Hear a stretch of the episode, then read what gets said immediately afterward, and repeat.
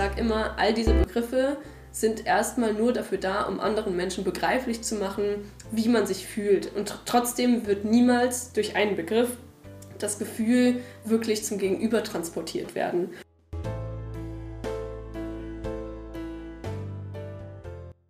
Wenn ich mir überlege, was ich mir mit 15 für Serien reingezogen habe, einfach nur, weil sie zwei lesbische Hauptcharaktere haben. Ganz, ganz schlimme Serien. Also wirklich so vom Plot her, von dem Storytelling ganz, ganz schlimm, aber einfach nur, weil zwei lesbische Frauen da waren, habe ich sie mir halt angeguckt.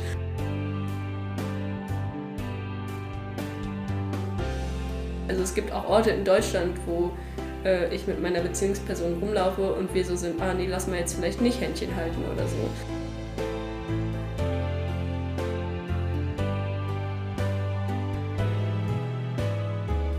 Herzlich willkommen zu meiner vierten Folge von My Life, My Message. Menschen erzählen aus ihrem Leben. In dieser vierten Folge habe ich mich mit Jamie getroffen und habe mit Jamie über queere Bildungsarbeit, über Nicht-Binär-Sein und Queer-Sein im Allgemeinen unterhalten. Ich wünsche euch viel Spaß beim Anhören.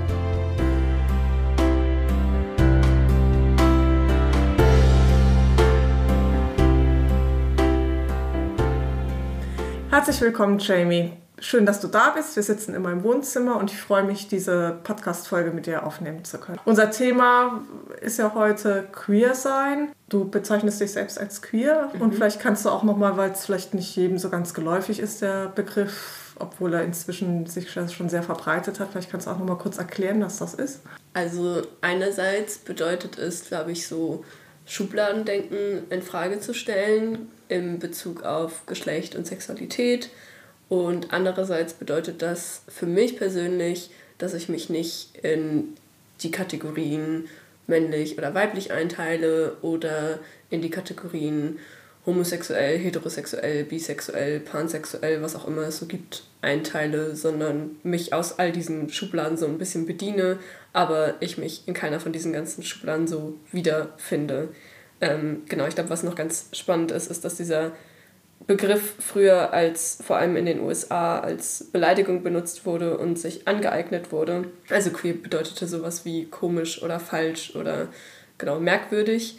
Und die Menschen, die damit beleidigt wurden, haben sich das sozusagen selber angeeignet und diesen Begriff politisiert und dann für sich selber als Eigenbezeichnung verwendet. Weißt du, wie lange es diesen Begriff schon gibt? Also seit wann der so in den USA geläufig ist?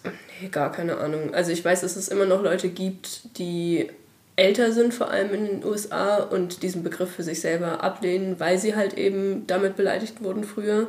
Und ich glaube, das ist vielleicht auch so ein bisschen was von dann teilweise einer jüngeren Generation, die den jetzt so unbefangen auch vielleicht benutzen kann, weil das einfach mittlerweile nicht mehr so viel als Beleidigung benutzt wird. Weißt du noch, wann du das erste Mal das Gefühl hattest, dass, also ohne den Begriff damals wahrscheinlich zu kennen, queer bist oder sein könntest oder so? Also ich glaube, mir ist halt irgendwann voll aufgefallen von, dass es halt diese Vorannahme gibt, dass alle Menschen heterosexuell sind und cis sind, also im Prinzip sich mit dem Geschlecht identifizieren können, was ihnen bei der Geburt zugeschrieben wird. Und das ist dann ja immer, was man als das sogenannte innere Coming Out so bezeichnet. Dieser Moment, wenn man merkt, dass man in diese Schubladen irgendwie nicht hineinpasst und irgendwie anders ist als andere Menschen. Ähm, und ich glaube, da war ich so 15 oder so ähm, weil ich mich in eine Freundin von mir verliebt hatte. Und genau, alle um mich herum eigentlich heterosexuell waren oder zumindest nicht darüber geredet haben, dass sie vielleicht nicht heterosexuell sind. Und deswegen habe ich mich anders gefühlt. Und kanntest du Menschen, die nicht heterosexuell sind? Bis dahin? Weiß ich gar nicht. Also ich glaube, befreundete Menschen von meinen Eltern waren auch nicht unbedingt heterosexuell, aber genau, so richtig aktiv viele Menschen kannte ich nicht. Und wenn dann nur so aus den Medien überspitzte Darstellungen oder genau aus irgendwelchen Büchern oder so. Aber genau so richtig kannte ich, glaube ich, keine Person. Und wie war das dann für dich? Also das hört sich auch an, als wäre das so ein Prozess, den man dann erstmal sehr alleine oder einsam durchmacht. Ähm, hast du dann irgendwie Menschen kennengelernt oder versucht kennenzulernen oder Kontakt zu denen zu machen, ähm, wo du dachtest, ach, die sind vielleicht ähnlich wie ich? Äh, ja, also keine Ahnung, ich glaube, ich habe mich dann schon viel im Internet aufgehalten und habe irgendwie Kontakt zu anderen queeren Menschen gesucht und habe dadurch auch andere Menschen kennengelernt. Und genau, das war irgendwie ganz schön, auch so, keine Ahnung, andere Menschen kennenzulernen, die vielleicht ähnliche Erfahrungen wie man selber gemacht hat. Aber so im Real Life sozusagen gab es irgendwie nicht so viele Menschen, zu denen ich hätte Kontakt aufbauen können. Entweder weil die Leute nicht geoutet waren oder weil es einfach nicht so viele gab. Also das ist jetzt so das eine, was du gerade erzählt hast, dass du dich nicht als heterosexuell definierst und da ist aber noch mehr, höre ich so zwischen den Zeilen. Also einerseits, wie gesagt, finde ich dieses ganze Schubladendenken an sich für mich nicht zutreffend. Deswegen bezeichne ich mich als queer. Aber andererseits geht es nicht nur um Sexualität, aber, sondern bei mir auch viel um Geschlecht und dass ich mich nicht als männlich oder nicht als weiblich definiere, sondern als nicht-binär. Genau, und das ist im Prinzip einfach verschiedene Menschen definieren das, glaube ich, auch so ein bisschen unterschiedlich für sich. Entweder sagen manche Menschen, okay, das ist irgendwo zwischen männlich und weiblich, andere sagen, das ist ein ganz eigenes Geschlecht, manche sagen, okay, diese ganze Binarität hat überhaupt gar nichts damit zu tun, sondern das ist irgendwie ganz außerhalb. Ähm, manche empfinden sich noch ein bisschen als weiblich und ein bisschen als was anderes. Also genau, das ist so ein, so ein Überbegriff für ganz, ganz viele Geschlechtsempfinden, die verschiedene Menschen haben. Und da ich mich da auch nirgendwo so richtig einordnen kann, finde ich diesen Überbegriff nicht binär irgendwie ganz passend für mich. Ist es also eigentlich so ein bisschen wie so eine Krücke, um Menschen relativ, also dieser Begriff, um Menschen relativ schnell verständlich zu machen, wie du dich fühlst, was so diese Geschlechterdinge angeht? Ja, voll. Ich glaube, das ist generell das Ding mit vielen Begriffen. Also ich glaube, viele Menschen, die von queeren Menschen Dinge hören oder die über queere Begriffe irgendwie hören, sind erstmal extrem überfordert weil wir so viele Begriffe für so viele Unterkategorien haben. Und ich sage immer, all diese Begriffe sind erstmal nur dafür da, um anderen Menschen begreiflich zu machen, wie man sich fühlt. Und trotzdem wird niemals durch einen Begriff das Gefühl wirklich zum Gegenüber transportiert werden. Und deswegen sage ich auch manchmal, keine Ahnung, wenn ich mich jetzt zum Beispiel bei meiner Oma oder so meine Sexualität beschreiben müsste, würde ich nicht anfangen mit queer oder pansexuell oder so, sondern am ehesten vielleicht noch bisexuell benutzen, weil das für die Person wahrscheinlich noch am greifbarsten ist und das Gefühl am ehesten transportieren kann. Und deswegen bin ich da mit den Begriffen auch immer eigentlich relativ offen und schaue eher, okay, wie, was versteht mein Gegenüber am ehesten äh, von meinen Gefühlen, welcher Begriff passt da am ehesten, um, um das meinem Gegenüber irgendwie begreiflich zu machen. Und vielleicht hilft das auch manchmal Menschen so ein bisschen mit dieser Überforderung von diesen ganzen Begriffen klarzukommen, dass es eigentlich nur darum geht, Gefühle möglichst verständlich einer anderen Person darzulegen. Jetzt ist es ja auch so, dass du auch in diesem Bereich arbeitest. Ähm, was umfasst deine Arbeit? Genau, also ich arbeite seit letztem Jahr in einem Projekt, das heißt Cube. Und wir haben so einen Dreiklang an Aufgaben. Ähm, und zwar einerseits machen wir queere Bildung und gehen dabei in Schulklassen, Jugendgruppen, machen Fortbildungen für pädagogische Fachkräfte oder alle, die uns sonst so anfragen, zu queeren Themen, aber auch generell zum Thema Antidiskriminierung und Mehrfachdiskriminierung. Dann haben wir einen Bereich, in dem wir Veranstaltungen organisieren für queere Menschen, von und für queere Menschen oder mehrfach marginalisierte Menschen. Ähm, und einen Bereich, in dem Menschen empowered werden sollen, genau, also in dem so künstlerisch-praktische Workshops organisiert werden von und für auch mehrfach marginalisierte Menschen. Genau, und ich bin vor allem für den Bildungsbereich zuständig. Also ich koordiniere Anfragen von Fachkräften, von Lehrkräften, von Gruppen, die uns anfragen. Und genau, wir haben so einen Pool an ehrenamtlichen Menschen, die diese Workshops dann geben. Und teilweise gebe ich dann auch selber die Workshops. Und kannst du kurz erzählen, wie ist das? Also ihr geht in Schulen und arbeitet mit Klassen. Wie also kannst du so kurz abreißen, wie so ein Workshop dann strukturiert ist? Also in Schulklassen, je nachdem, was so der Fokus ist, haben wir verschiedene Methoden, die verschiedene Themengebiete abdecken. Also wir können zum Beispiel mehr auf Sexismus oder auf Queerfeindlichkeit oder vielleicht auch Mehrfachdiskriminierung eingehen. Und da haben wir so verschiedene Methoden, die diesen Begriff Diskriminierung auch vielleicht erstmal so ein bisschen näher bringen und woher das vielleicht auch kommt, dass wir Stereotype und Vorurteile in unseren Köpfen ähm, haben mit so einer kleinen Methode. dann versuchen wir so ein bisschen erstmal die Welt, wie sie ist, darzustellen, um die SchülerInnen so ein bisschen da abzuholen, wo sie gerade sind. Also da haben wir viele Beispiele aus dem Alltag zu, wie ist die Gesellschaft eigentlich in Zweigeschlechtlichkeit und Heteronormativität so eingeteilt und wo begegnet uns das überall im Alltag? Und da kommen wir da so ein bisschen ins Gespräch darüber. Dann versuchen wir so ein bisschen so Begriffe und Lebensrealitäten abzubilden, also einmal so ein bisschen zu erfahren, was hat es eigentlich mit diesen ganzen verschiedenen Begriffen auf sich? Und was stecken da vielleicht auch für Lebensrealitäten hinter? Ähm, und zeigen dann auch gerne irgendwie Filme von betroffenen Perspektiven. Also wir haben momentan einen Film von einer Person, die inter ist, also einer Person, die bei, der bei Geburt aufgrund von Chromosomen oder Geschlechtsorganen äh, oder Hormonen nicht das Geschlecht männlich oder weiblich zugeordnet wurde und genau, aber zum Beispiel verschiedene Operationen hinter sich äh, gebracht hat, weil die Ärzte gesagt haben, dass diese Operationen nötig sind, um Menschen eindeutig in männlich oder weiblich einzuordnen. Und genau in diesem Film ähm, erzählt die Person so ein bisschen darüber. Und dann überlegen wir gemeinsam mit der Klasse, was können wir eigentlich tun, um das Leben von queeren Menschen oder diskriminierten Menschen besser zu machen und wie können wir vielleicht auch Verbündete sein für diese Menschen. Genau, was müsste sich in unserer Gesellschaft ändern, aber was können wir vielleicht auch schon in unserem Schulalltag verändern, ähm, wenn wir verbündet sein wollen. Und begegnen dir da auch viele queere Schülerinnen? Also witzigerweise, ich habe das 2017 angefangen und das war die absolute Ausnahme, dass es geoutete SchülerInnen gab. Und das war dann immer ganz aufregend und ähm, genau, das war wirklich absolute Ausnahme, dass wir da SchülerInnen hatten, die sich geoutet haben. Und witzigerweise, dann gab es so dieses Loch mit der Pandemie, äh, wo ich nicht so viel in Schulklassen unterwegs war, weil es einfach pandemiebedingt überhaupt nicht ging.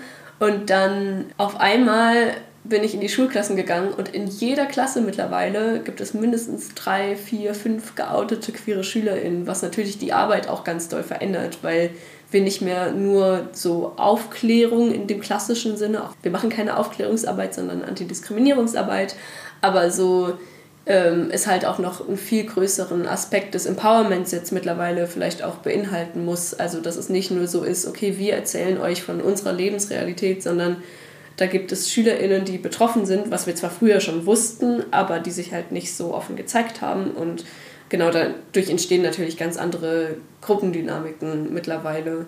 Ähm, dadurch, dass es einfach geoutete SchülerInnen gibt, die sichtbar sind und da teilweise auch schon viel gefestigtere Meinungen und vielleicht auch Klassendynamiken dadurch gibt in der Klasse, je nachdem, wie präsent das Thema ähm, durch eben diese SchülerInnen vielleicht auch schon war. Hm.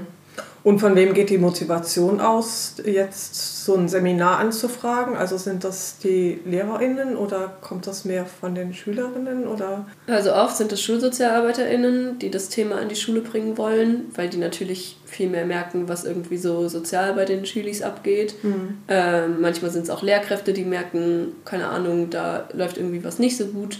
Ganz selten kommt es auch mal vor, dass SchülerInnen uns anfragen, aber das ist eher so die Ausnahme. Was ich ganz spannend finde, ist, dass irgendwie super oft es zu eher Intervention kommt statt Prävention. Also wenn halt schon die Sachen echt schlecht laufen, dann sollen wir kommen und irgendwie die Sachen gut, also gerade rücken oder irgendwie gegen Mobbing vorgehen oder so. Was wir natürlich an sechs Stunden nicht schaffen, eine ganze Klassendynamik aufzubrechen. Ähm, genau, aber für Prävention fehl, fehlt dann meistens das Geld, die Zeit oder, oder, oder. Aber sobald dann irgendwie ein Fall vorliegt, dann äh, genau, geht es auf einmal ganz schnell. Und das finde ich manchmal so ein bisschen schade, dass immer nur Intervention gemacht wird statt Prävention. Und kriegst du auch mit, wie die Eltern darauf reagieren? Also man hört ja manchmal so Sprüche wie, ähm, ja, das ist ja jetzt auch gerade Mode, trans zu sein und äh, also so ungefähr, als wäre das dann ansteckend, wenn da einer anfängt oder wenn man anfängt mit, mit SchülerInnen darüber zu sprechen. Also gibt es da Bedenken von Eltern? Kriegst du das mit oder sind die froh? Also so richtig kriege ich es nicht mit. Manchmal kriege ich mit, dass einzelne SchülerInnen, wenn sie wissen, was an dem Tag passiert, nicht kommen. Und ich glaube kaum, dass es von den SchülerInnen aus motiviert ist, dass die dann nicht kommen, sondern dass die Eltern dann halt irgendwie gesagt haben, nee, du bleibst zu Hause oder so. Aber wir führen tatsächlich meistens keine Elterngespräche oder so. Deswegen, genau, weiß ich das gar nicht. Und ganz oft ist es tatsächlich auch so, dass die Lehrkräfte den SchülerInnen morgens gar nicht oder vorher gar nicht gesagt haben, was passiert. Das heißt, wir kommen da morgens in den Raum und ich frage dann meistens, ja, wisst ihr, was heute passiert? Und die sind so, nö, keine Ahnung. Also von daher merke ich dann auch im Nachgang überhaupt nicht, was, was, was die Eltern so dazu sagen oder so. Aber das kommt dann gut an bei den SchülerInnen oder haben die da Lust zu oder ist das so sehr schwierig? Das ist total klassenabhängig. Also es gibt Klassen, die sind da total interessiert und da ist das gerade auch einfach Thema. Manchmal gibt es Klassen, die sagen echt nicht viel dazu, haben irgendwie, genau, sind vielleicht gerade mit anderen Dingen beschäftigt. Aber ich denke mir auch ganz oft, okay, da sind vielleicht auch ein, zwei, drei stillere SchülerInnen, die nicht so viel gesagt haben, die aber vielleicht ganz viel mitgenommen haben. Also genau, ich weiß gar nicht, wie das bei mir gewesen wäre, hätte ich so einen Workshop gemacht, äh, gehabt, ob ich da so super viel mitgemacht hätte. Oder, aber wenn man sich so mit sich selber beschäftigt, dann vielleicht, dann tut es vielleicht auch einfach gut, ein bisschen zuzuhören und was mitzunehmen. Und ich denke mir so, ja, wenn es da ein, zwei Leute gibt, die irgendwie da was mitnehmen, dann ähm, ist es ja voll gut. Wie ist das eigentlich inzwischen? Es gibt ja in diesen Lehrplänen, vielleicht heißt es inzwischen auch nicht mehr Lehrplan, auch sowas wie Sexualkunde. Ähm, werden da solche Sachen eigentlich auch besprochen oder ist das immer noch, äh, wir lernen die Geschlechtsorgane und wie man Kondome benutzt oder sowas? Ähm, weil ja, eigentlich wird das ja gut da reinpassen. Ja, voll. Also es gibt, ich habe mir letztens ein neues Biobuch gekauft, weil wir legen auch immer so Biobücher aus, um äh, darüber so ein bisschen ins Gespräch zu kommen. Ich habe mir letztens ein neues Biobuch gekauft Mittlerweile gibt es eine Seite, in der so diese ganzen Sachen abgebildet werden, aber das ist so dann so die letzte Seite von Sexualkunde. Es ist nur nach dem Motto, okay, die Normalität ist irgendwie Heterosexualität und Sex zwischen Cis-Frauen und Cis-Männern. Und ach so, übrigens gibt es auch noch das und das und das. Und das wird dann wieder schon so sehr gesondert dargestellt. Und ich glaube, da braucht es einfach schon wieder Eigeninitiative von den LehrerInnen wenn die das Gefühl haben, dass das ein wichtiges Thema ist, dann wird es irgendwie von den LehrerInnen eingebracht. Aber so, ich glaube, im Lehrplan wird es halt so kurz angerissen oder so. Genau, und ich glaube, dann gibt es ja natürlich auch noch so außerschulische ähm, Vereine wie Pro Familia oder so, wo es auch sehr darauf ankommt, wie sehr die MitarbeiterInnen geschult sind und ähm, genau wie sehr die diese Themen mit aufnehmen. Genau, aber ich glaube, da muss sich auf jeden Fall noch sehr viel verändern, damit das wirklich als Norm auch dargestellt wird und nicht nur so dieses, okay, übrigens, es gibt auch noch, sondern dass es einfach gleichwertig nebeneinander stehen darf. Und wie erlebst du die LehrerInnen? Sind die kompetent in dem Thema? Also, dass sie euch holen, spricht ja eigentlich schon dafür, dass sie, selbst, sie sich selbst überfordert fühlen. Wie, also kommst du da ins Gespräch mit denen? Ähm, wie ist das? Ähm, also die Lehrkräfte sind meistens nach dem Workshop am interessiertesten und würden am liebsten genau wissen, was Schüler A und Schülerin B und äh, Schüler C zu dem Thema gesagt hat, was wir dann aber natürlich nicht sagen. Das heißt, die sind nicht dabei? Nee, die sind nicht dabei. Ähm, genau, einfach um so einen sicheren Raum zu schaffen. Ja, ich glaube, es gibt engagiertere LehrerInnen oder vielleicht manchmal sogar auch selbst betroffene LehrerInnen, für die es dann vielleicht auch einfach mal schön ist, wenn da andere Leute kommen, als dass sie dann halt von ihrer eigenen Betroffenheit erzählen müssen mhm. oder wollen oder so, weil das ist natürlich auch, also kann ja voll sein, dass man selber als betroffene Lehrkraft da gar nicht so viel ähm, drüber reden möchte, was ja voll okay äh, sein muss, dass man da seine eigene Diskriminierungserfahrung oder so nicht offen teilen, mhm. teilen will. Weil es schon auch, ähm, ich habe letztens mit einer Trans-Lehrkraft geredet, die meinte, dass sie sich auch richtig durchgeboxt hat. Also die ist jetzt auch schon pensioniert und so, also dementsprechend auch noch einige Jahre zurückliegend ähm, wo sie so meinte, ja, sie hat irgendwie so ihren Weg gefunden, aber es war schon teilweise sehr hart, auch im Kollegium und von den SchülerInnen so teilweise. Und genau, da gibt es einfach Lehrkräfte, die offener oder nicht so offen sind. Genau, und ich glaube, es gibt mittlerweile einige Lehrkräfte, die bilden sich auch fort oder wir kriegen auch immer mehr Anfragen zur Fortbildung für Lehrkräfte tatsächlich auch ähm, weil sie eben merken, dass das Thema immer präsenter wird, auch in den Schulen, dass immer mehr SchülerInnen auf sie zukommen mit diesen Themen und sie sich überfordert fühlen. Ich glaube, vielen ist irgendwie das Ausmaß von dieser Normativität noch nicht so ganz klar. Also ich glaube, viele denken, ach, es reicht ja schon, wenn ich finde, dass es okay ist, dass man homosexuell oder trans ist oder so. und dass es halt dabei nicht aufhören kann, sondern dass es eigentlich auch relativ einfach ist, diese Normativität mal zu hinterfragen, selbst im Matheunterricht, wenn man mal statt Familie Müller, die Vater, Mutter, Kind hat und die einen Einkauf machen wollen, äh, irgendwie von zwei Vätern oder so spricht. Also es ist eigentlich relativ einfach, den Unterricht dahingehend, wenn man nicht so viele Kapazitäten hat, sich tief in das Thema einzulesen, so ein bisschen anders zu gestalten, um auch, ähm, keine Ahnung, andere Familienkonstellationen, die nicht so heteronormativ sind, einzubringen. Und ich glaube, genau, viele LehrerInnen ist, ist das Ausmaß irgendwie von dieser Normativität so gar nicht bewusst. Also das fängt schon an mit, gibt es hier zwei starke Jungs, die mir mal helfen können, diese Bank zu tragen oder so. Also da fängt es ja schon an von, was trauen wir welchem Geschlecht zu und ähm, genau, was denken wir, ist die Rolle vielleicht auch von welchen Geschlechtern. Und das zu hinterfragen, weil das ja so eingebrannt ist in unser Gehirn, fällt, glaube ich, vielen ganz schwer. Kann es sein, dass das vielleicht aber auch Bequemlichkeit ist? Also ich kann mir jetzt vorstellen, wenn in einem Mathebuch das so beschrieben ist, also zwei Männer gehen mit ihren zwei Kindern einkaufen, was weiß ich, dass es da Eltern gäbe, die sofort schreien würden, was ist das denn? Und in einem Mathebuch hat das doch schon gar nichts verloren. Also ist das vielleicht auch so ein bisschen Selbstschutz vor ja, Konflikten, die da an der Stelle aufploppen, wo man sie als Lehrerin echt nicht brauchen kann? Ja, also das ist tatsächlich ein Thema, was oft in so Fortbildungen mit SchulsozialarbeiterInnen oder Lehrkräften aufgegriffen wird. Und um mal ein anderes Beispiel zu nehmen, geht es in diesen Fortbildungen auch viel darum, wie kann ich trans, inter und nicht-binäre Kinder unterstützen, zum Beispiel geht es da ja um so Sachen wie, was für Umkleidekabinen benutzen die Kinder jetzt äh, oder die Jugendlichen, was für Toiletten, mit welchen Namen reden wir die an und so weiter und so fort. Und gerade bei diesen Umkleide- und Toilettenfragen äh, kommen die Lehrkräfte oft mit, ja, aber was ist denn, wenn die MitschülerInnen dann da was dagegen haben oder die dann ausgrenzen oder, oder, oder. Und ich glaube, das ist ähnlich wie mit so Elternarbeit, da kommt es ganz, ganz stark auf die Haltung von der Schule an. Also wenn ich schon mit so einer unsicheren Haltung in so ein Gespräch reingehe und sage, ja, stimmt, natürlich geht es auch darum, wie das Wohlbefinden der MitschülerInnen ist oder so, ähm, und ich da selber vielleicht als Fachkraft eine unsichere Haltung irgendwie in solches Gespräch gehe, dann ist natürlich meine Angriffsfläche viel, viel größer. Und wenn ich da eine gewisse Festigkeit hinter meinen Werten und hinter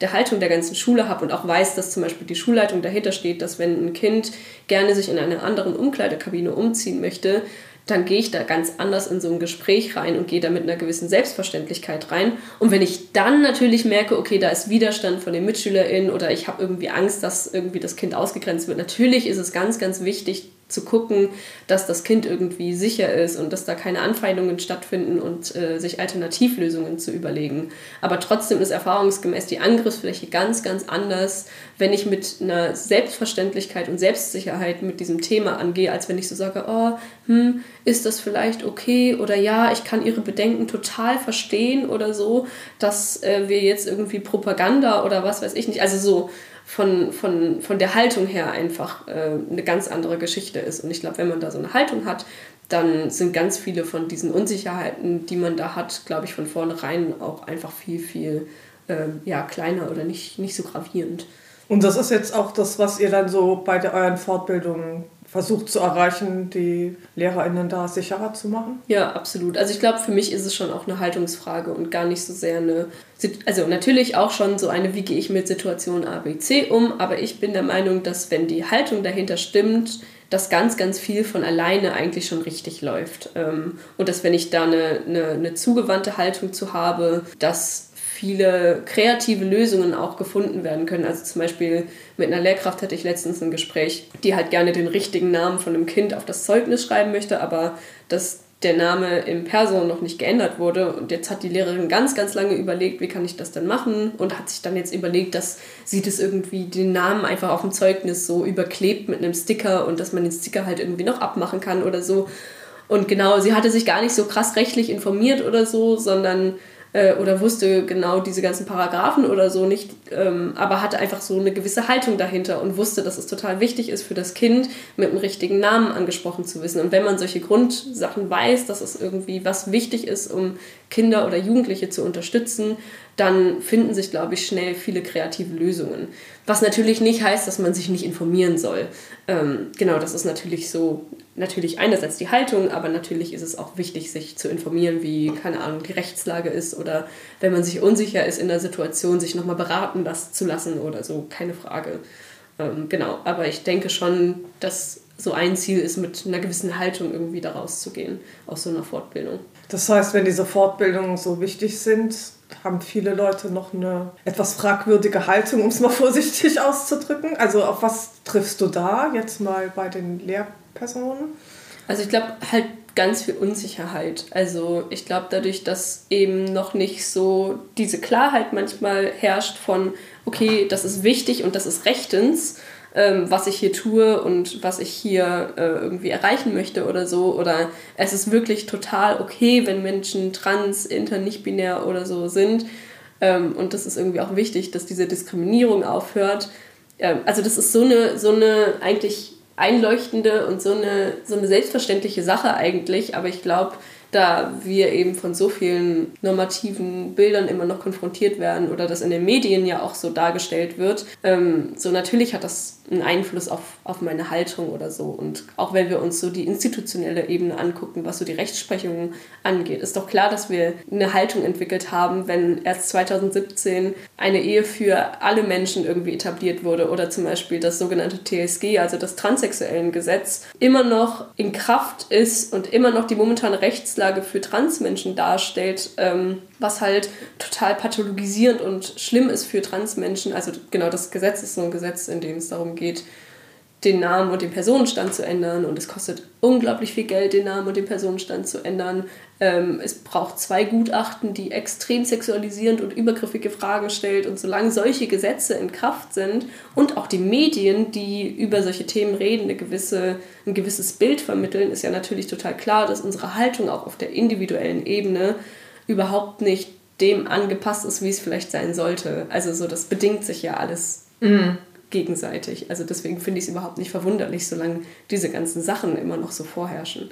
Aber du hast dann schon das Gefühl, nach so einer, also dass so eine Fortbildung, das ist ja dann wahrscheinlich auch immer nur ein Tag, was bewirkt, also was in Gang setzt. Also ich versuche schon, vor allem wenn es eine Fortbildung ist, die an einer Schule stattfindet, versuche ich dann schon auch so zu fragen, okay, wann trefft ihr euch das nächste Mal, um an diesem Thema weiterzuarbeiten oder so. Also, dass denen halt auch klar ist, es ist nicht getan mit so einer sechs Stunden Fortbildung, auch wenn es natürlich total wichtig ist, ähm, sich sechs Stunden damit auseinanderzusetzen. Und erfahrungsgemäß braucht es dann tatsächlich auch immer noch so die eine oder andere treibende Kraft im Kollegium, die sich halt irgendwie aus welchen Gründen auch immer dafür einsetzt. Also ich glaube, das kommt sehr auf die Schule drauf an ich glaube, es ist auf jeden Fall irgendwie, genau, es kann was verändern, wenn irgendwie die Leute mit einer offenen Haltung auf das Thema zugehen. Ich hatte aber auch, also keine Ahnung, schon Fortbildungen, in denen ich weiß, dass die Hälfte des Kollegiums nur noch noch verschlossener dem Thema gegenüber waren, weil sie auch von Anfang an einfach so eine verschlossene Haltung hatten, dass sie überhaupt sich nicht mit dem Thema auseinandersetzen wollten. Und dann ist das halt so und dann kann ich da auch nicht viel gegen tun. Das heißt einfach, dass das Thema dann wahrscheinlich zur Sprache gekommen ist, gerade bei dieser einen Fortbildung, wo dann die Kontroversen extrem hochgegangen sind. Aber genau, also ich habe nicht den Anspruch an, an uns oder an mich, dass da alle Menschen erreicht werden. Und ich glaube, das ist eine Arbeit, die muss jeder Mensch am Ende auch selber tun. Und die kann ich nicht für eine andere Person tun. Also du wirkst jetzt in diesem Ganzen sehr souverän. Wie ist das, ähm, erfährst du da auch bei diesem Teil der Arbeit selbst Diskriminierung, dass du in Frage gestellt wirst? Also ich denke, du erzählst ja wahrscheinlich erst auch oder ein bisschen persönlich auch was von dir. Ähm, wie reagieren da, also jetzt würde ich fast noch mal gerne auf die Schüler zurückkommen. Wie reagieren die da drauf? Kennen die Menschen, die sich als nicht binär einordnen oder ist das für die dann so ganz Buch? Mhm ich glaube, wir gehen da schon auch immer mit rein mit einem, okay, je nachdem, wie wir uns fühlen, erzählen wir vielleicht auch von unseren persönlichen Erfahrungen oder so. Einfach, genau, weil wir auch nicht sozusagen, ähm, also keine Ahnung, Menschen fühlen sich ganz, ganz schnell bei diesem Thema so, ah ja, dich darf ich ja alles fragen oder so und da irgendwie auch persönliche Grenzen zu setzen oder genau, also ich entscheide das auch einfach immer manchmal so ein bisschen, wie ich mich in dieser Gruppe fühle oder so. Ob ich krass so persönlich aushole. Aber natürlich so persönliche Erfahrungsberichte, das äh, ist, macht eine Lebensrealität total greifbar und äh, lässt Empathie entwickeln, die auf einer anderen Ebene vielleicht manchmal gar nicht so ähm, entwickelt werden kann. Und das ist auf jeden Fall ein Part, wo die Schülis meistens äh, genau total gespannt sind oder irgendwie viele Fragen haben und so. Genau. Und gerade mit SchülerInnen rede ich da auch total gerne drüber, weil ich so das Gefühl habe, wir sind da irgendwie, da ist irgendwie eine Lebensrealität, die ich ähm, erzählen kann und auch erzählen mag, meistens gerne. Da von denen habe ich selten eigentlich direkt so Diskriminierung erfahren, sondern auch manchmal vielleicht eher so Unsicherheiten mit Pronomen, also wie ich vielleicht angesprochen werden möchte oder so. Andererseits so bei, bei so Fachkräften habe ich manchmal das Gefühl, dass nur weil ich trans bin, die jetzt berechtigt sind, mir total intime Fragen zu stellen oder so. Ähm, obwohl ich auch so ein ganz, ganz anderes Wissen vielleicht auch so habe, ohne nur meine persönlichen Erfahrungen immer reinbringen zu müssen, was, äh, genau, wo ich dann auch manchmal versuche, da auch so einfach eine gewisse Grenze zu ziehen zwischen, okay, das ist jetzt gerade das, was ich irgendwie teilen möchte in dieser Gruppe und das sind Dinge, die ich vielleicht auch einfach gerade nicht teilen kann, möchte und ähm, genau, ich glaube, das ist generell vielleicht eine schwierige Gratwanderung mit Menschen, die irgendeine Art von Diskriminierung erfahren. Was ist so der Moment, in dem ich Menschen über ihre Diskriminierungserfahrungen äh, ausfragen möchte, einfach weil die ja teilweise auch total traumatisch sein können und das ist ja etwas ist, was man freiwillig teilen sollte. Gut, und dann hast du jetzt vorhin gesagt, also deine Arbeit teilt sich in drei Bereiche. Jetzt haben wir schon so viel über diesen ersten Bereich Schule und Fortbildung und ähm, Schülerinnenfortbildung, ähm, Prävention und so weiter geredet. Was bietet ihr so an oder ja, was machst du für Menschen, die selbst betroffen sind? Ähm, genau, also dafür sind vor allem meine beiden Kollegen zuständig. Die machen viele Veranstaltungen und Empowerment-Workshops. Und ich glaube, die Idee dahinter war ursprünglich, dass dadurch, dass wir in Greifswald aktiv sind, was ja irgendwie in Mecklenburg-Vorpommern schon ja auch eher so ein ländlicherer Raum ist ähm, in Ostdeutschland. Am Anfang, als das Projekt gegründet wurde, gemerkt wurde, okay, um queere Bildungsarbeit zu machen, brauchen wir irgendwie Menschen, die vor Ort sind und zu diesem Thema arbeiten wollen. Aber wenn es keine Strukturen gibt für queere Menschen vor Ort, gibt es auch keine Menschen, die genau zu diesem Thema arbeiten wollen, weil ganz, ganz viele Leute nach Berlin oder Hamburg oder in andere größere Städte vielleicht abwandern ähm, genau, weil sie mit so vielen Diskriminierungserfahrungen ausgesetzt sind, dass sie kein Interesse haben, weiterhin dort zu sein. Und aus diesem Grund genau wurde dieser Dreiklang entwickelt von Veranstaltungen und Empowerment, also dass es sozusagen auch Menschen gibt, die selber queer sind, dass es irgendeine Struktur gibt an Veranstaltungen, die sie besuchen können, an Workshops, die sie besuchen können, dass es einfach auch eine Vernetzung untereinander gibt und sich empowered auch fühlen, ähm, so unabhängig von Community-Strukturen ähm, sich irgendwie praktisch oder künstlerisch ausdrücken zu können und genau ihren Weg so bestreiten zu können. Und da haben wir verschiedene Angebote immer mal wieder, also zum Beispiel den Tintratsch, äh, das ist sowas wie für alle Menschen unabhängig vom Alter können sich irgendwie alle ein bis zwei Monate treffen zu Kaffee und Kuchen. Das organisieren so ein paar Leute bei uns immer wieder. Dann haben wir zum Beispiel im Rahmen von dem Internationalen Tag gegen Queerfeindlichkeit am 17. Mai hatten wir verschiedenste Veranstaltungen, zum Beispiel zum Thema, wie ist das eigentlich, ADHS, Autismus zu haben und queer zu sein oder so. Da hat jemand einen Vortrag gehalten und dann gab es dann auch noch so einen Austauschraum für alle Menschen, die äh, genau dazu Austauschbedarf haben. Oder zum Thema Ableismus, also wie ist es vielleicht behindert zu sein und queer zu sein. Also es geht auch viel so um Mehrfachbetroffenheiten, weil gerade mehrfach marginalisierte Menschen ja ganz andere Diskriminierungserfahrungen ähm, auch nochmal machen als Menschen, die vielleicht nur von Queerfeindlichkeit ähm, betroffen sind oder so. Und gibt es da eine große Nachfrage? Also auch jetzt bei euch im ländlichen Raum, wie du es gesagt hast? Mhm, auf jeden Fall. Ich glaube, es kommt auch so ein bisschen mit, was ist unsere Reichweite an und es ist immer mal, manchmal ganz spannend, was für Veranstaltungen irgendwie gut besucht sind und was für Veranstaltungen nicht so gut besucht sind.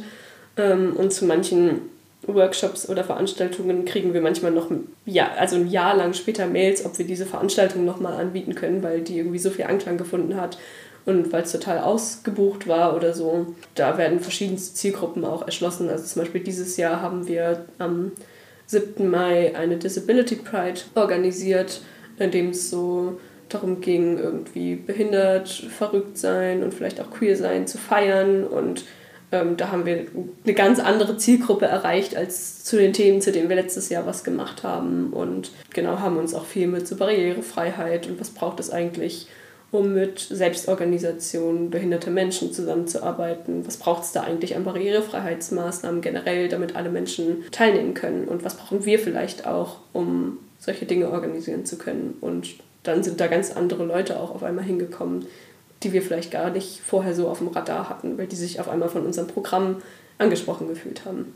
Ja, das war gerade ein schönes Stichwort. Ähm, was braucht's? Was hättest du dir gewünscht, als du 15, 16 warst? Was hätte es gebraucht, damit du diesen Prozess vielleicht ein bisschen einfacher hättest bewältigen können? Ich glaube, auf verschiedenen Ebenen merke ich, dass ich, glaube ich, verschiedene Dinge gebraucht hätte. Also erstmal die Sicherheit, dass alle Menschen um mich herum da eine gewisse Haltung irgendwie zu haben, die positiv und irgendwie selbstverständlich ist, damit ich irgendwie keine Ängste oder Unsicherheiten bei einem Coming Out gehabt hätte. Natürlich die Frage, braucht es überhaupt ein Coming Out? Also, dass man von vornherein überhaupt gar nicht das Gefühl hat, dass alle von einem erwarten, dass man heterosexuell und cis ist, also diese Erwartungshaltung irgendwie komplett weg ist sozusagen. Dann Repräsentation hat mir unglaublich geholfen, also sowohl in den Medien als auch im eigenen Umfeld, also einfach Menschen zu sehen, die eine ähnliche Lebensrealität haben wie man selber. Da tut sich ja auch extrem viel, wenn ich mir überlege, was ich mir mit 15 für Serien reingezogen habe, einfach nur, weil sie zwei lesbische Hauptcharaktere haben. Ganz, ganz schlimme Serien.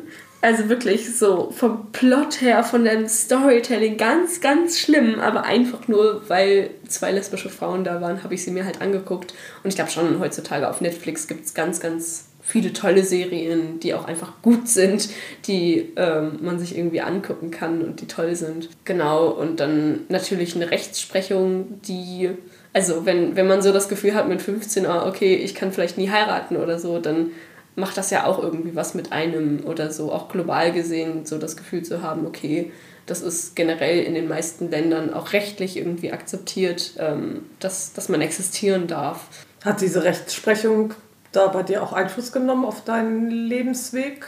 Dass das in anderen Ländern vielleicht, also bist du schon mal in ein Land nicht gegangen, weil du denkst, äh, du wärst da vielleicht kriminalisiert worden? Also natürlich macht man sich da mal so Gedanken drüber. Ich glaube, ich bin damit irgendwie einigermaßen okay, weil ich auch das Gefühl habe, dass Deutschland an sich große Mitschuld darin trägt, dass zum Beispiel, also wenn es Länder gibt, in denen zum Beispiel die Todesstrafe auf Homosexualität oder so ist, dann liegt das viel auch zum Beispiel an den Kreuzzügen, die von christlichen Ländern wie Deutschland geführt wurden, äh, wo es in diesen Ländern vorher überhaupt noch gar kein Problem oder Thema war, dass irgendwie Homosexualität kriminalisiert wurde und durch irgendwie diese Kreuzzüge dann genau das so kriminalisiert wurde und dementsprechend vielleicht auch die Todesstrafe oder so drauf verhangen wurde oder so. Also da sehe ich irgendwie auch so eine Mitschuld an westlichen Ländern und deswegen bin ich da auch nicht so, oh, keine Ahnung, die Länder sind so doof oder keine Ahnung, so habe ich keinen, weiß ich nicht.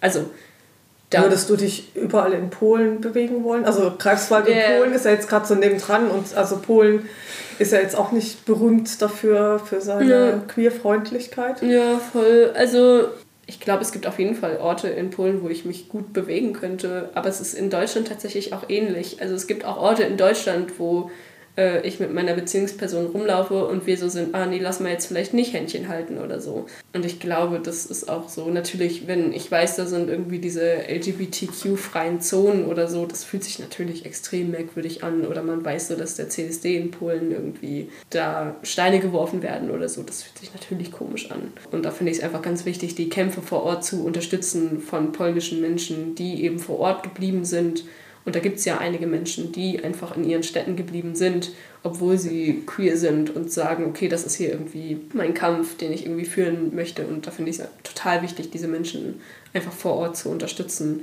dass eben da eine bessere Lebensrealität möglich ist. Hm. Also jetzt ist es so, so habe ich das rausgehört, dass du denkst oder dass du so das Gefühl hast, dass sich die Situation für Jugendliche, die sich jetzt vielleicht gerade so in ihrer Identitätsfindung äh, befinden, ähm, dass sich da schon vieles getan hat. Aber was würdest du trotzdem heute Jugendlichen wünschen? Was, was könnte noch viel besser werden dann für sie, für queere Jugendliche? Wie könnte jeder oder jede vielleicht was dazu beitragen, Also ich glaube einfach so dieses so einfach zu gucken, wo bedarf es gerade irgendwas und keine Ahnung, wenn ich merke, dass irgendwie Freundinnen von mir betroffen sind, zu gucken, okay, was, was brauchen die vielleicht gerade, brauchen die Unterstützung, ähm, kann ich vielleicht selber was an den Strukturen in meiner Schule verändern. Also natürlich, da sind immer noch ganz, ganz viele Dinge, die nicht gut laufen. Also sowas wie Lehrkräfte, die die Namen nicht akzeptieren oder die Pronomen nicht akzeptieren oder die irgendwie blöde Kommentare machen oder sowas. Und da einfach so ein bisschen die Verantwortung auf uns alle zu sehen, dass wir alle einschreiten, wenn wir solche Kommentare hören oder dass es nicht nur die Kämpfe von den queeren Jugendlichen sein muss, ähm, was an den Strukturen zu verändern, an der Toilettensituation oder an der Umkleidesituation zu verändern, sondern dass wir einfach alle so ein bisschen gucken, okay, wo sind da vielleicht noch Strukturen, die für queere Jugendlichen nicht so gut sind, nicht so cool sind? Wo sind vielleicht Lehrkräfte, die diskriminierenden Aussagen treffen und sich als Verbündeter vorzuknüpfen und mit denen zu reden oder so? Genau, aber das natürlich immer bedürfnisorientiert. Wenn man das Gefühl hat, okay, meine befreundete Person will da mit irgendwem nicht drüber reden, dann das natürlich auch ernst zu nehmen und nicht das so zu instrumentalisieren oder so. Es ist nicht nur der Kampf von queeren Menschen, etwas an unseren Strukturen zu ändern, sondern es ist die Verantwortung von uns allen, weil queere Menschen schon genug auf dem Schirm haben und nicht noch alle Strukturen verändern können, sondern wir sind einfach alle dafür verantwortlich. Genauso bin ich dafür verantwortlich, zum Beispiel rassistische Strukturen aufzubrechen, weil ich bin nicht von Rassismus betroffen und dementsprechend ist es meine Verantwortung, diese Strukturen aufzubrechen und nicht nur die Verantwortung von betroffenen Menschen.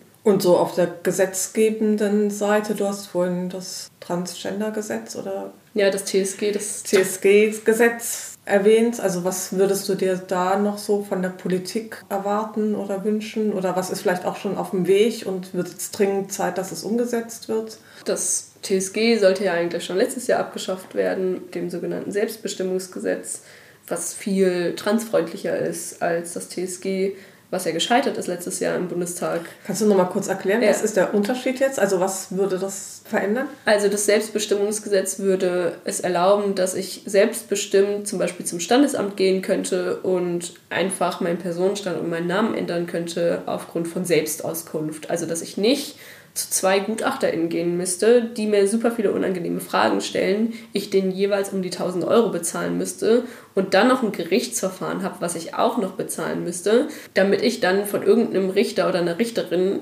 am Ende entschieden bekomme, ob ich jetzt trans bin und meinen Personenstand ändern darf oder nicht. Und im Zweifelsfall der sogar nicht geändert wird. Genau, das Selbstbestimmungsgesetz ermöglicht mir einfach aufgrund von Selbstauskunft, ohne dass das in Frage gestellt wird, Personenstand und Namen zu ändern. Und die einzigen Kosten, die da auf mich zukommen, sind die neue Ausstellung eines Personalausweises und alles, was man sonst sich dann noch so neu ausstellen lassen möchte. Genau, und das wäre halt total wichtig. Genau, aber die neue Koalition hat eigentlich auch gesagt, dass sie das tun wird und das wird auch hoffentlich entweder Ende dieses Jahres oder spätestens Ende nächsten Jahres, ähm, das sind so die Prognosen, ähm, in Kraft ähm, treten.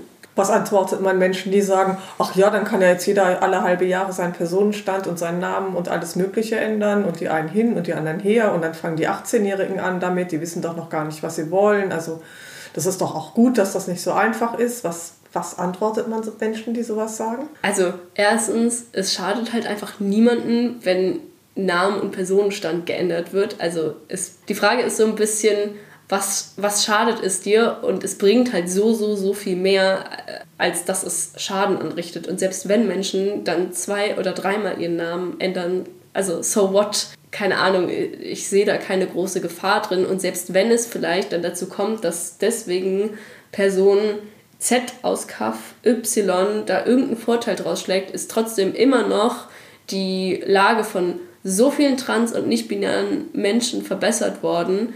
Und das ist etwas, was ich in Kauf nehmen wollen würde ähm, und was ich als super wichtig empfinde. Und nur weil vielleicht etwas passieren könnte, heißt es nicht, dass wir beim Status quo bleiben können. Also würdest du die Gefahr als reell einschätzen, dass es vielleicht Männer gäbe, die auf komische Ideen kommen, sich weibliche Identität zu verschaffen, um in weibliche geschützte Kreise zu gehen.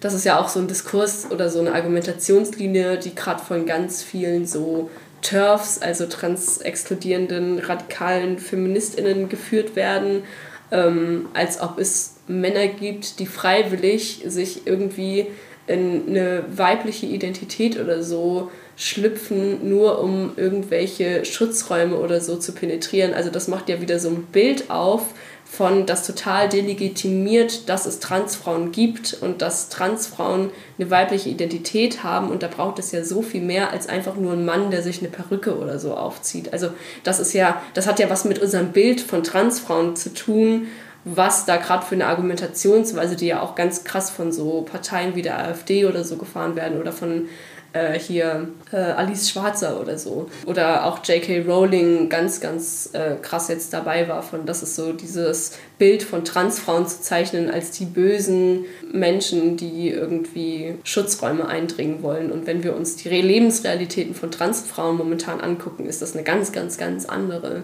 Ähm, und diese Angst davor, wird so hoch gepusht, äh, ohne dass es da eigentlich eine, eine akute Gefahr oder so für gibt. Also das heißt, du schätzt das als eine Pseudodebatte ein, um Probleme zu besprechen, die es eigentlich gar nicht zu besprechen gibt. Absolut. Und Steine in den Weg zu rollen, um was zu verhindern, was ja. ganz vielen Leuten zugute käme. Absolut. Eigentlich. Und das ist ja auch eine, eine gewisse Instrumentalisierung von sexualisierter Gewalt, als ob es so ein Gesetz bräuchte, damit Männer sexualisierte Gewalt ähm, durchführen können. Also ich glaube, da gibt es sehr, sehr, sehr viele andere Stellschrauben in unserer Gesellschaft, wo wir sexualisierte Gewalt verhindern wollen. Und ich glaube, wenn diese ganzen Menschen, die diese Argumentationslinie gerade fahren, wirklich am Herzen lege, sexualisierte Gewalt zu verhindern, gibt es so viele andere Stellschrauben, die viel mehr auf der Hand liegen, ähm, um sexualisierte Gewalt zu verhindern. Wenn, wenn diese ganzen Probleme aus der Welt geräumt werden, von mir aus können wir dann irgendwann nochmal darüber reden. Genau, das ist einfach äh, von, von den betroffenen Perspektiven, die sexualisierte Gewalt erfahren haben, nicht das Hauptproblem. Und kein, keine Debatte, die wir momentan führen müssten.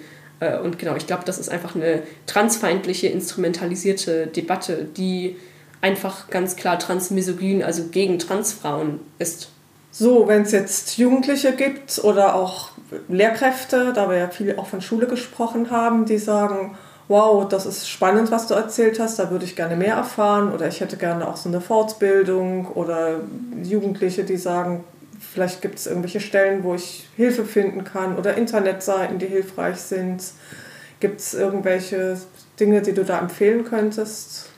Also es gibt ja verschiedene Dinge, die man so zu Rate ziehen kann. Ich glaube, so zum Thema ähm, Fortbildungen und Bildung kann man auf jeden Fall auf die Seite von Queere Bildung gehen. Also einfach, wenn ich eintippe Queere Bildung, das ist ein äh, Verein und da sind so in ganz Deutschland alle äh, queeren Bildungsprojekte auf einer Karte aufgezeichnet und da kann man einfach das anklicken, was in der Nähe ist und da mal eine Anfrage hinsenden und meistens, wenn die keine Kapazitäten haben, empfehlen die einen auch weiter zum nächsten Projekt oder so.